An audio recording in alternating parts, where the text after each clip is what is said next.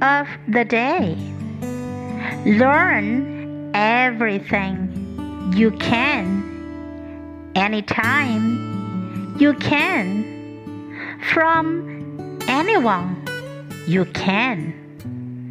There will always come a time when you will be grateful you did.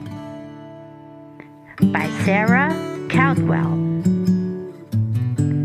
Learn everything you can anytime you can from anyone you can. There will always come a time when you will be grateful you did.